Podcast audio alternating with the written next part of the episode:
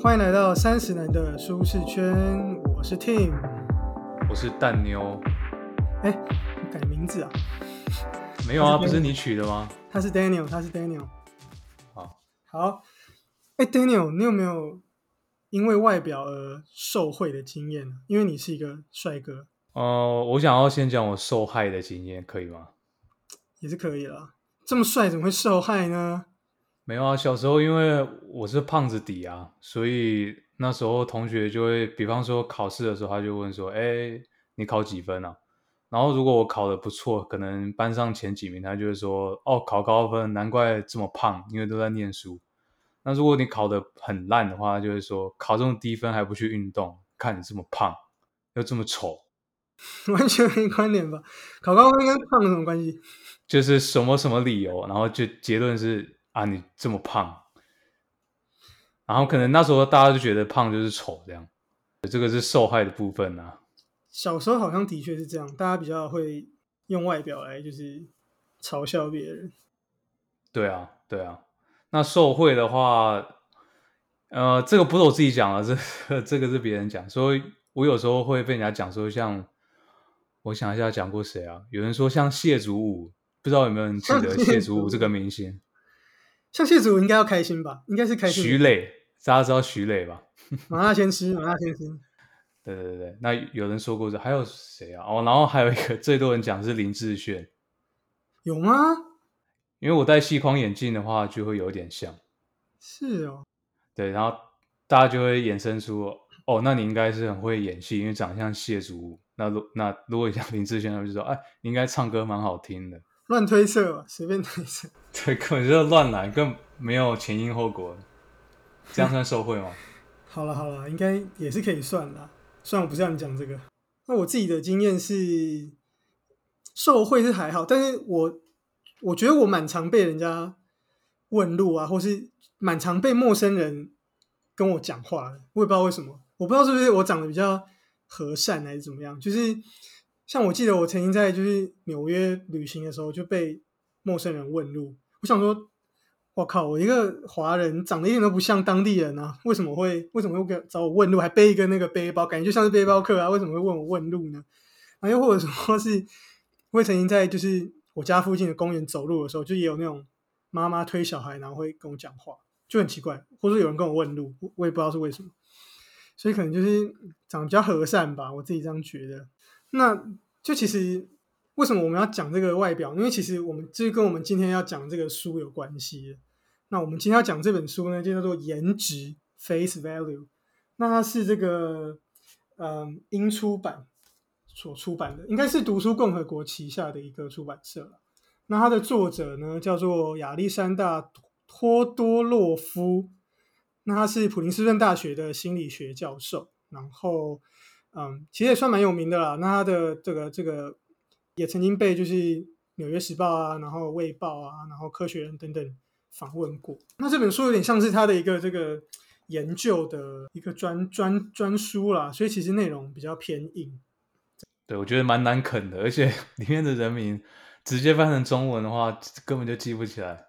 你说里面书里面的人名呢？对，太多人名了，所以我看的时候有一点迷失自我。对啊，就是比较硬，它里面就是很多心理学的实验那为什么我们要讲这本书呢？就其实我们大家都知道，不要以貌取人嘛，对不对？从小就被教导嘛。但其实这种这种谚语，你知道，谚语就是就是我们做不到的事情，所以才要把它写成谚语。所以我们常以貌取人嘛。然后就是现在我们又是一个那种看脸的时代嘛，就是像那种艺人，艺人都不用会唱歌，只要脸帅就好了嘛，对不对？对啊，不然就是不帅，然后要去整形这样。对啊，就大家都是要帅嘛，然后就是帅就可以对不对？选妃嘛，就可以多人运动，对不对？帅就可以扣紧时事，有没有？牙签，牙签。对啊，帅就是可以选妃，帅就可以，对啊，所以就是这种看脸的时代，我我跟 Daniel 就觉得说，哎，那我们那这本书，我们来讲讲看这本书好了。那其实我原本。以为啊，我原本以为这本书因为它颜值嘛，我原本以为它是要讲说外表的什么价值，我原本以为里面可以找到一些知识可以以貌取人的例子，结果没有，里面全部都是在 diss 这件事情。不过后面有很多我觉得很有趣的例子啊，最后是可以分享一下。它比较像是说，嗯，可以这本书看完，你可以从我感觉怎样怎样变成说，哦，有一个实验，我知道的实验是透过这个实验证明说我这个感觉是对的，我可以具体的讲出来。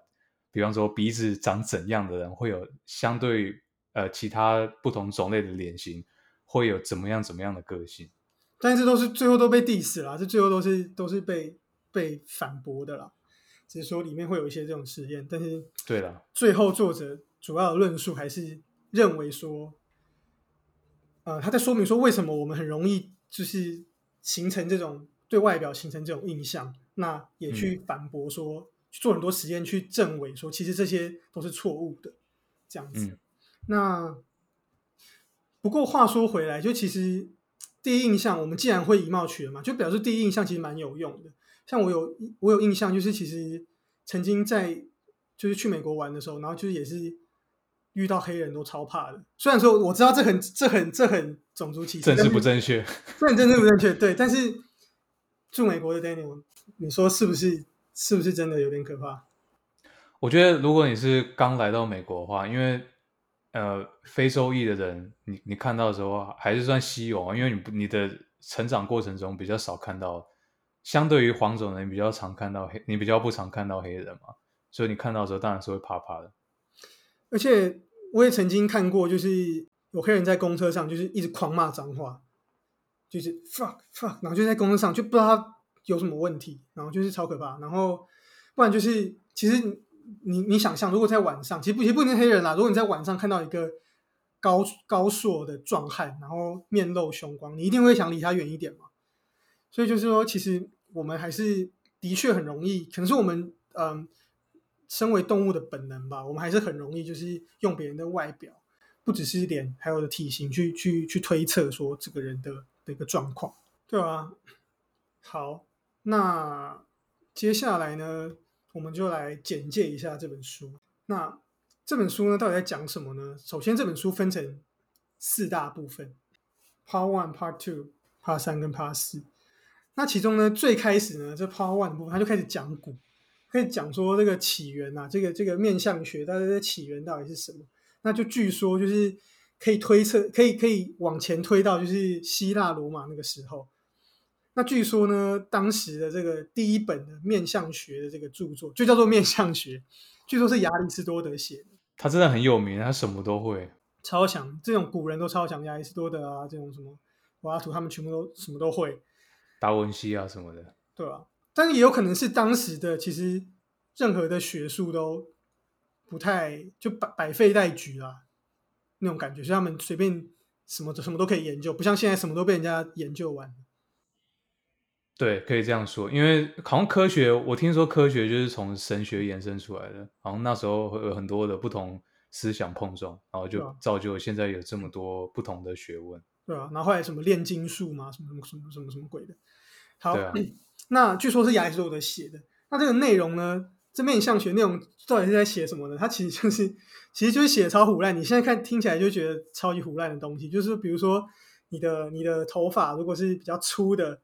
那种比较刚硬，像那个狮子一样，像狮子鬃毛一样粗粗的头发，然后你就是一个勇猛果敢的人。那如果你的头发呢是软绵绵的，像绵羊这样，那你就是一个比较像绵羊这样温驯软弱的人。一听就觉得超级胡烂，超级没道理啊！超级没道理。但是就那那个时代嘛，就是那么久以前的事情，就也没办法。那后来呢，时光就是一直一直发展，然后一直到其实一直到十六、十七世纪，那这个面相学就一直拓展。那也有很多。人写了很多书，那嗯，人名就不细讲。这个书上大家可以有兴趣自己可以去看。那到十六、十七世纪的时候呢，其实这些这些这些面相学的的的书，其实也是差不多在讲这些东西。就比方说拿那些动物去跟人对应啊，比方说你长得如果像狮子的话，你的鼻子啊、你的头发、你的脸啊，跟狮子去做这个相关的对应，那你就是一个这勇猛果敢的人，也是一个超级虎烂。但是，但是，其实，其实他讲到那个，他有附一张图嘛？我我们这边没办法给听众图，所以你可以想一下，呃，罗马浴场的阿布宽有一点点像，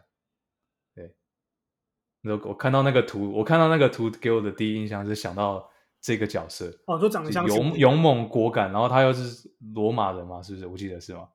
哦，对啊，就是类似这样，就在讲说啊，如果你是这样，那其实里面也有很多对于种族的一些歧视，就比方说里面也有讲到说啊，什么种族的人啊，他长得就是怎样啊，就是软弱啊，什么种族的人啊，就是大概就这样。那一直到十八世纪。集大成有一个人出现了，他叫做约翰卡斯帕拉瓦特，这个人很重要，所以特别要讲一下。那他是谁呢？他其实就是一个，他其实是一个牧师，然后一个神学家。那他其实就是在当时非常有名，因为他非常会演讲，然后演讲的时候都很多人来听，他就是口才很好，口若悬河这样。那他也写了超多的书，就是著作等身。那他一直都没有写过跟面相学有关的东西，直到有一次就是。有在一个演讲，那他讲了这个面相学这个题目，就后来就被底下有一个他的应该他的朋友吧，反正就把他拿去就是出版了，然后就后来就是超夯火了，对，意外的很夯，意外超火，就后来就是他就去这个拉瓦特本人，他想说哇这这么红，他就去找了几个名人，那把这本有一本就把这本书写出来，叫做《论面相学》。那据说呢，里面的一些图片的整理啊什么，据说连歌德。都有协助。歌德是谁？歌德就是那个嘛，《少年维特的烦恼》嘛。这个歌德，大文豪歌德都有协助。那也据说，那这个这本书有多夯呢？这《论面相学》据说在英格兰就出版，就有这个二十多个版本。然后在法国啊，在日耳曼也都有十几个版本，连到美国都有几个版本，就说超级夯。然后连国王都接见这个拉瓦特，那也变成了很多这个。当时的一些贵族，他们要选一些仆人嘛，他们也会用这个论面相学里面的一些依据来做筛选的标准，就是变成一个这个主流文化。因为像是如果以现在来说，就变成一个企业用人的一个准则啦。嗯，圣经。对，那内容在讲什么？内容其实就是一个也是一样，就是说你的呃眼睛的这个比例啊，那额头宽度的这个比例长怎么样的话，他就是邪恶的人，他就是善良的人，忠忠诚的人等等。就用这个去去筛选人，对啊，那其实想起来也是有点荒唐啊。对啊，就乱来，根本就自自己主观的判断啊。对啊，所以也就因为这么荒唐，所以就其实也没有夯多久，所以其实后来也被后来崛起的心理学，那很容易就用很就很其实很简单，就把它把它把它证伪了。对啊，你就找几个反例就把它推翻了嘛。对啊，所以面相学后来就就慢慢的示威了，因为其实就是。对科学家来说，你要用这种不变的东西去推测一个人的个性是一直在变动的，可是人的外表是不太变动的。你要用不变动的东西去推测一个变动的性格等等，就是这其实是太荒谬了。所以其实过一阵子之后，其实就被科学界就否决掉了，大概是这样。好，那接下来呢，第二部分跟第三部分作者都是在讲第一印象。第一印象，我记得我可以挑几个我在书里面看到比较让我惊艳的。或者说，我觉得在我们生活中有感的，第一个他是说，呃，有一个我是看到他说，宽鼻的人啊，他通常比较是看起来值得你信任的人。我不知道大家会不会脸会会不会突然脑海里浮现某一个朋友或是 某一个同学的脸出来？宽鼻。那如果我自己是觉得有了，因为我就马上脑中就浮现一些人，然后我也突然觉得，哎，他真的是蛮得蛮值得信任。像我的主管，他本身就是有点宽鼻。宽鼻就是鼻子大吗？嗯，不一定诶。你应该是说它的怎么讲？它的宽度很很宽，不一定说它很很大，这样不一定说它是蒜头鼻，然后可能是就是很宽。红下像那个是大鼻孔嘛？那可能不太一样。对对对，其实总体来说，这个部分作者就是做了很多，提出很多心理学的实验啊，他们怎么样去去去说明说这个这个印象。怎么样去影响到我们对于人的个性的判断？这样子，嗯哼，对啊，还有一个是讲脸的对称性对于视觉上的刺激有没有明显的有没有明显的效果？但嗯，后面他有一个实验有讲到，那个最后我们可以来讲，就对称结论。我先讲结论，对称性对视觉刺激其实不大，嗯，这有点推翻我，因为我以前我爸都很常跟我讲说，哎。哪个哪个正妹啊，或者哪个哪个帅哥，你去看他的脸，你把他剖半，然后对折，其实是差不多的。他那个对他那个脸是很对称。结果我看到这本书，直接把它推翻掉，就对我的既有价值观有一点冲突。嗯，那后面可以细讲了。又或者里面有讲到一个很有名的定例子，就是美国的总统哈定嘛。那其实这个在其他书也有讲到了，就是这个哈定哈定谬误，就说哈定就因为他长得很像很像很像一个有能力的人，所以他就被当选总统，但其实超废，而且超级废，史上最烂的总统之类的，对对，那他就讲一些这种例子。那接下来呢，第三部分呢，他就是讲一些第一印象的谬误，比方说，其实我们这个外表啊，很容易受到，比方说，你只要去调一下它的光线跟它的对比。那其实就可以影响到我们对于这个人的这个的印象。其实同一个人，他只是调调光线，或者他用不同的妆法，他其实就可以改变你的印象。嗯哼。那又或者说，其实，嗯，像是背景的资讯，我们也会大大影响我们对于某一个人的印象。比如说，像我在准备这个资料的时候，我就去我就去查了那个郑捷哦，那个捷运捷运的对，然后我就查，就其实其实郑捷。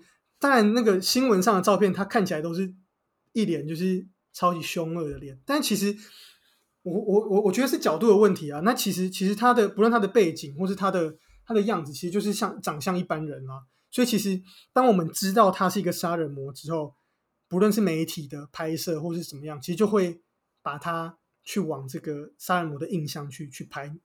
你不可能拍一个新闻，绝对是拍放正解，就是。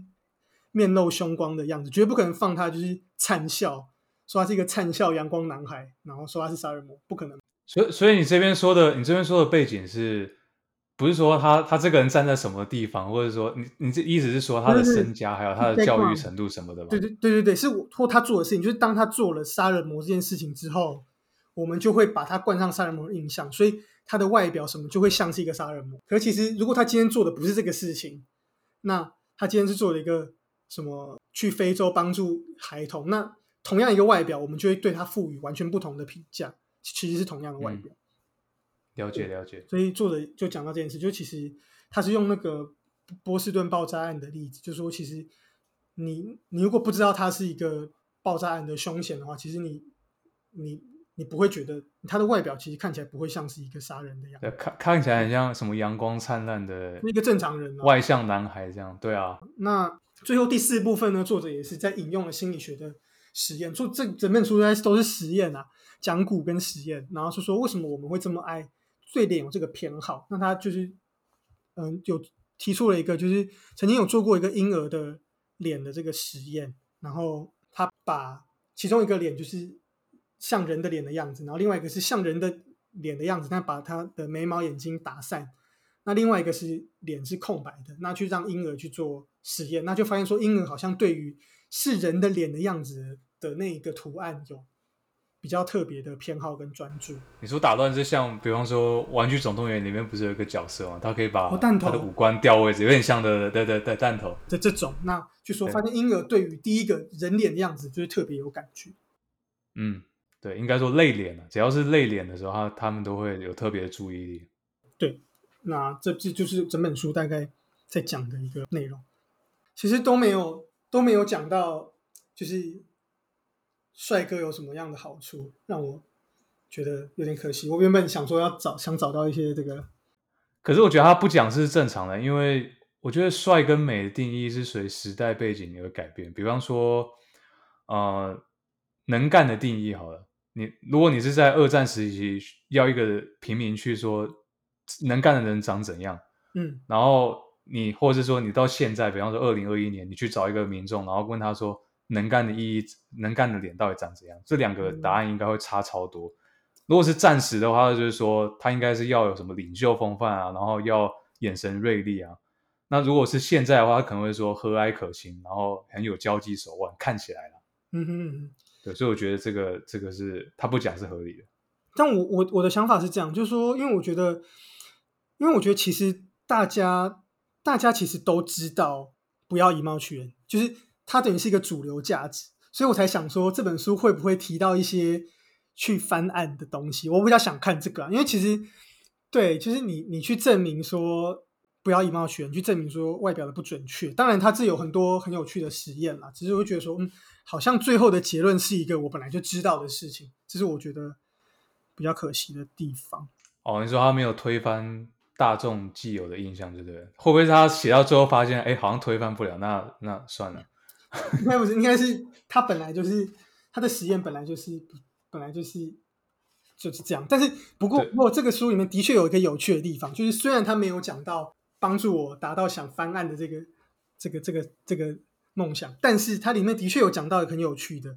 那举例来说，就是在嗯这本书的第三部分里面有一个部分叫做次优选择，就是次优就是第二优的。不是最好的那个次优次优决定，第九章次优决定。那在里面，他我觉得很有趣的是，他讲到了一个实验，他就是说这个实验者啊，他就是找了一群人，然后来呃做就是实验。那他就是让让这些人去看图片，然后要让他们从这从六十张照片中，他们全部都是美国的众议员，那要让他们去从这六十个众议员里面去辨别出说谁是民主党，谁是共和党。嗯，那这个实验很有趣的地方呢，就是说呢，它有分成两组，其中一组就是他告诉实验，他告诉受测者说，里面有一半一半，一半民主党，一半共和党。那另外一组人，他告诉你说，里面有九十他是共和党，十他是民民主党。那很有趣的呢，就是其实，在各半的那一组里面，其实我们猜测的受测者猜测的几率大概是五十多 percent，就等于说比乱猜好一点点。就是辨别出谁是正确民主党、共和党。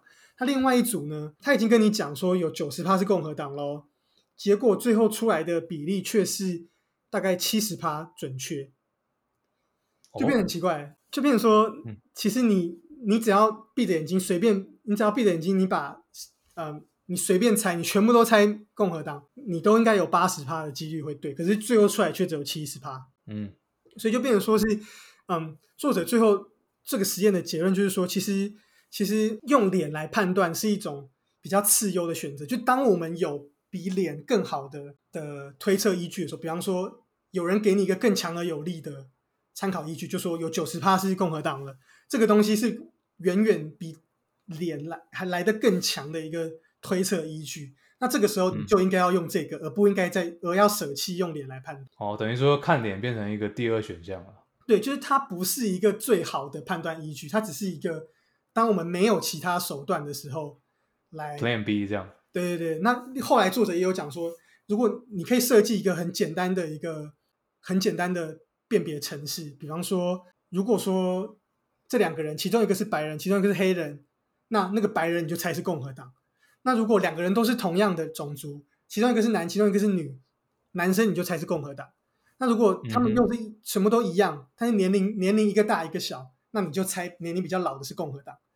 你用这种很简单的辨别，这种很很傻瓜的程式判断，都能够达到，就是比我们随便乱猜都能够达到大概有六十多的命中率，也就是比另外一组就是五十多的那个那个。成功率来的高，就你用这种很简单的逻辑，你就可以超过用脸来判断的那那个那个组别了。所以你懂吗？这个有意思。所以，所以他意思就是说，其实不论是种族，不论是性别，或是年龄，这些东西都都比用脸来来来判断的判断的那个嗯相关度就高多了。所以他们全部都是比用脸来判断更好的依据。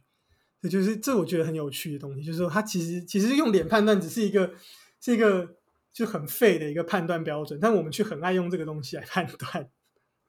但我不知道是不是因为这样的一个实验导致说哦，因为你没有在美国，所以可能比较不知道美国的选票啊是没有照片的。对对，美国的选票上面是只有文字的，所以说你只能凭他的证件或者是他提供的东西去选。你要的你要投的候选人，不过你当然可以用手机去 Google 啊，你可以 Google 他的名字去看啊，也是 OK。对啊，所以其实其实其实就这样讲，其实其实就是书里面也有提到，就说那个嗯爱乐乐团他们其实后来就是也在评选，就是嗯音音乐家的时候评评选那些什么要可以进入乐团的小提琴家，然后钢琴家什么的时候，其实他们改改采用了盲测的这个机制，盲测其实就很像是我们看那个。中国一些选秀节目就是会按那个哦，蒙面歌王这样是吗？哎，那个呃，不是不是，就是那个所有导师不是都会转一边吗？哦，背对舞台，然后。按，然后按才转过来，然后就是很嗨这样，嗯就是用用用用这个机制，当然声音听得出来男女，但你看不出来长相，然后就用他们爱乐乐团，他们也是用他们一直到我有点忘记确切年份了，嗯，一九不知道几年之后开始导入这个机制之后，嗯，这个乐团的女性的的音乐家就大幅的提升。哦，所以说性别把把用性别判断这个选择把它抹杀掉，就直接用听觉来判断。对，所以这个这个乐团开始就开始比较多比较多女生了，因为他改用盲测这个机制，所以对啊，所以在这个这个这其实是好的，就像面试的时候也是啊，就说面试我们也会也会要放照片嘛，那我们放照片是不是也会影响到我们不被不被录取的一个的一个那个几率，其实也很是有可能的。哎，其实美国，我跟你分享一个好，因为因为我最近在准备面试，就是美国你要求职的时候，你最后一定都会问你三个问题。第一个是问说你有没有身心障碍，嗯那你当然就要选你有没有嘛。第二个是你有没有服役过，你有没有当过军人。嗯然后第三个他一定会问你你的种族是什么，嗯哼，说你是他第一，但是他这个问题又分成两个选项，第一个选项是问你说你是你是墨西哥人吗？嗯啊，如果不是的话，他才会让你选说你是黑人、白人、亚洲人、其他印第安人。那他的目的是但但有个目的，我我就不知道，我不知道目的是可能是可能政治正确吧，想要要有 diversity，就是你、你整个公司要有各种种族的人，这样可能比较不会被踏伐吧。当然，最后一个选项是我不要回答，你可以说我我不愿意回答，我不告诉你我是什么种族。可你不告诉他，会不会他就不用你？不知道。好问题，我不知道，因为这两个这个我有选过，我有我有几个面试我就选我不愿意回答，但有有有因为有有的有进面试，但是我不可以因为这样就说哦，是因为我选了这个选项我才进了面试，哦，所以因为有太多决定因素，所以我也无法判断，只是可以跟你分享一下，我有我美国面试有这个东西要选。有趣有趣。对啊，书里面其实也有提到，我想到了，就说他有讲到说，就是我们都会面试嘛，面试就是可以就是看脸嘛，然后那它里面有讲到说，其实面试跟最后你的工作表现的那个能力的相关度，其实只有零点一五而已，就相关性只有零点一五，就超低。那嗯与其你相信面试这个人表现出来的样子，你不如相信推荐信，就是说他的可能以前的主管啊，或是谁写的权威人士写的推荐信，因为那个东西是 based on 他过去的一些表现，而不是他的外表跟谈吐。这个东西准多了，远远比你的脸准多了，很有趣。对啊，所以才会有一些公司，他直接用 technical skill 去测去测试你嘛，他就直接考你一个，可能有一个 case study 要你直接回答，或者说要你写一段程式码，就比你用看脸准多了吧？对啊，对对或者说一些考试。但我自己是蛮喜欢面试的，因为我自己自认我还蛮会面试的，蛮蛮会装的，就是所以我觉得这蛮会蛮会虎啸，对不对？蛮会虎啸，对，反正面试就是很虎啸。是啊。那 Daniel 还有觉得有哪些很有趣的点吗？除了刚刚的，嗯，我觉得有一个可以搭上时事，刚刚好，因为它有一段第三章吧，还有有不是 吴亦凡没有，刚好没有提到这个。他是说，二零一四年啊，NBA 那个呃公路队，他有请一个职业叫做面相师，哦，好像是聘用他聘用面相师去，好像是用这个来当做选秀的一个标准。嗯，那如果你有看 NBA，你应该知道字母哥嘛？对啊，不过字母哥是一三年进去的，所以我不知道那时候公路有没有请面相师。那如果那时候他有请面相师，那可能某种程度上这个面相师有起到作用，因为一三年选了字母哥嘛，今年二一年就拿了一个冠军那。过蛮久嘞，前面像是过六年才过七年才才有用。大家看到他的潜力啊，maybe 啊，啊我不知道，只是这个可以跟大家分享的，这个也蛮有意思的。那还有一个是第七章，他有讲到说有一个东西叫适应效应，嗯哼，就意思就是说，你先看一个比较怪的人，啊、再看一个稍微怪的，你就会觉得后者比较正常，但其实两个人都是怪的，哦，就等于说你先看一个很差劲的，然后你再看一个稍微差劲，你会觉得稍微差劲那个还不错，就像你吃一个你吃一个超难吃的东西，再吃一个普通的，你就觉得普通的东西超好吃。对，有点像你先去喝苦茶，然后再喝一个微糖的饮料，你就觉得那个微微糖的饮料超爆干甜。嗯，了解了解了解，有可能有点像这样。那对，那我我想到一个延伸是说，不知道大家以前学生生涯有没有遇过？呃，比方说你同班同学，班上有一些女生很漂亮嘛，有嗯有几个特别漂亮，嗯，那你可以去想一下，她是不是其实平常出去玩的时候，他都带几个长得比较普通的女生朋友一起出去，这样可以凸显他的正。不过我我的我印象中，我身边的正妹朋友都是正妹，就就我的我我我我奉行的理论是正妹的朋友都是正妹。哦，那这是可能另外一派说法，因为我自己有想到几个正妹朋友，他们好像有偏向带普通带普妹一起出去。嗯，哎，不不过你你这个说法，其实我觉得在伴娘上面应该 work，就是哦，可以伴郎伴娘应该不会找超你你应该不会，我觉得女生应该不会找超级漂亮的伴娘。嗯，不然那个气场会被压掉嘛。对，我觉得、嗯我我印象中我我我遇过的，就是很少伴娘比比比新娘漂亮。哦，你说新娘有刻意去挑选这样我？不知道，我感觉啦，我的感觉是不是有可能是这样呢？又或者他只是是找他朋友而已、i don't know。不知道，对，可以请那嗯个女性女性听众，然后你你可能最近有结婚，然后可以分享一下意见。留言告诉我们你的朋友，们，这个是真的还是假的？对对对对对。那你当你变成新娘的时候，你是不是会想要？你你会不会找？你如果身边有超级正妹朋友，你会不会找她当伴娘呢？对，然后从这一集之后，伴娘愿意当伴娘的女生比例逐渐下降。那这样对男生来说，不知道男生会不会就是伴郎不要找帅哥？如果你是新郎的话，你会吗？可是我就不帅啊，所以我就但我没有人可以找啊，所以我我一定要找。不要这么谦虚，好不好？好歹也是路人会问你，哎，亲切都没有路人会问我，只有哎有有我有被问过，就是我去呃一个平价服饰店，那天我刚好穿素 T 配帽子，然后然后有一个路人就来问说，你可以帮我拿这个 size？我想在国我想说？但是对对，在美国，他就说，哎，你不是店员哦，可是你穿的很像店员。我想说，怎样才算店员你？就是超难辨认的，因为我我我常在 Uniqlo 的时候要找店员，我真的超怕问错人，因为店员其实没有什么特征，他就只是多带了一个一个 badge 而已，所以如果没仔细看的话，很容易就很容易搞错。对啊，其实我就是在 Uniqlo 被问的。对啊，超容易，就真的可能 Uniqlo 之后，我不知道，可能要不知道做什么改变，穿。啊，然后然后我真的还帮他去找 size，因为我刚好也要看。其实你是就是打工嘛，你就明明就是，不是，我只是去买衣服的。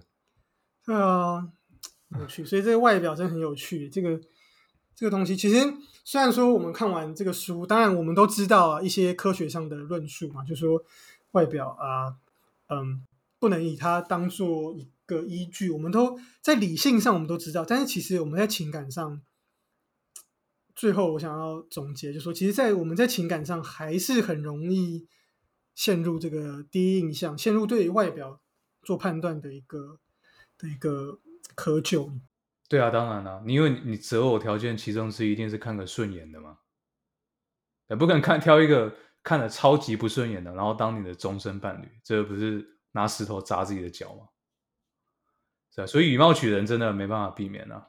不过我们说相由心生，因为我就印象中，其实，嗯，我有一个大学同学，然后他以前其实我们都不觉得她是漂亮的，但是其实她现在我看她的 IG 就觉得越来越漂亮，你等一下给我看照片。很奇怪，没有，但是长得还是差不多，只是说整个人的气质啊，可能结婚之后，然后整个气质，整个，我觉得我我觉得就就感觉越来越顺眼，所以外表这个东西还是会随着心境改变，哦，你说随着心态上的成长，然后你的对啊，外观或者说你的气场也跟着受影响。对啊，又或者我们看待另一半，我们看待他人的外表的的一个想法，其实也会有改变。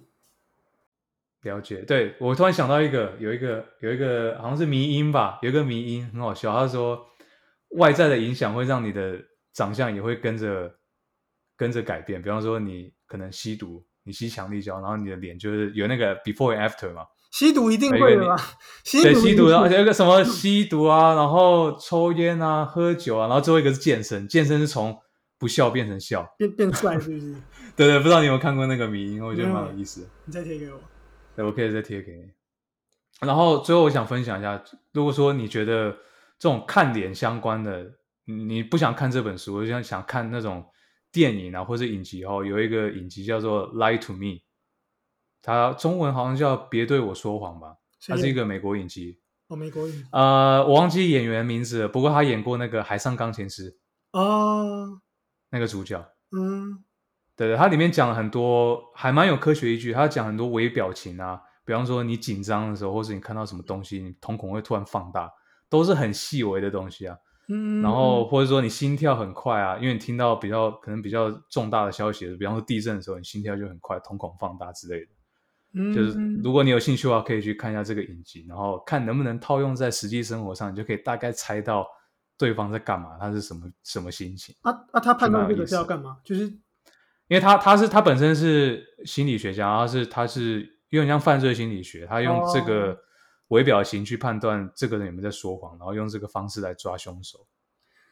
所以这个这个其实作者在第四部分其实也有讲到，就说其实脸它适用于评估我们人的意图，因为他把同样的脸套上不同的身体，可能是不同的身体，然后人就会有不同的印象。所以就说我们这个脸其实当初是适合我们评估，在我们演化过程中，它适合来评估意图，所以可以帮助我们趋吉避凶吧，而并非像现在，并非适合于评估性格。而只是而适合于评估意图，比方说他，你评估你看他脸像是愤怒，或者他有一些微表情，他展现出他的愤怒，那你就知道他接下来可能会有伤害人的行为，所以他是评估意图用的，而不是而不能用这个脸就去说他的性格是怎么样。那作者最后有给出这样的结论。嗯，我觉得这个很适用于我，因为我平常不笑的时候，就很多人说你是不是很难相处，但其实我我本来就是这样啊，你应该知道啊，你认识那么久，认识十年了嘛。不会啊，我的我就是觉得你很帅而已，呃，不，不要这样，不要这样。我的突然不知道怎么回答。没关系，就是一个帅就是一种回答，帅就是你的回答。好，那我们今天的节目大概就到这边啦。对，有什么心得或是回馈，都可以在下面留言，然后也可以分享给你的亲朋好友一起来听。那欢迎也到，如果喜欢我们的节目，也欢迎到 Apple Podcast 给我们五星评价。好，哎，会不会大家听完这集就大家互相猜疑？对，以后都会用面相学来判断对方在干嘛？不会吧？还是太可怕了吧？不过鼓励大家去买，直接买书来看，这里面才有比较多嗯实验的依据。我们节目上只能就是简单带到而已。对啊，只能挑几个重点。好，那就下次见啦，拜拜。拜拜。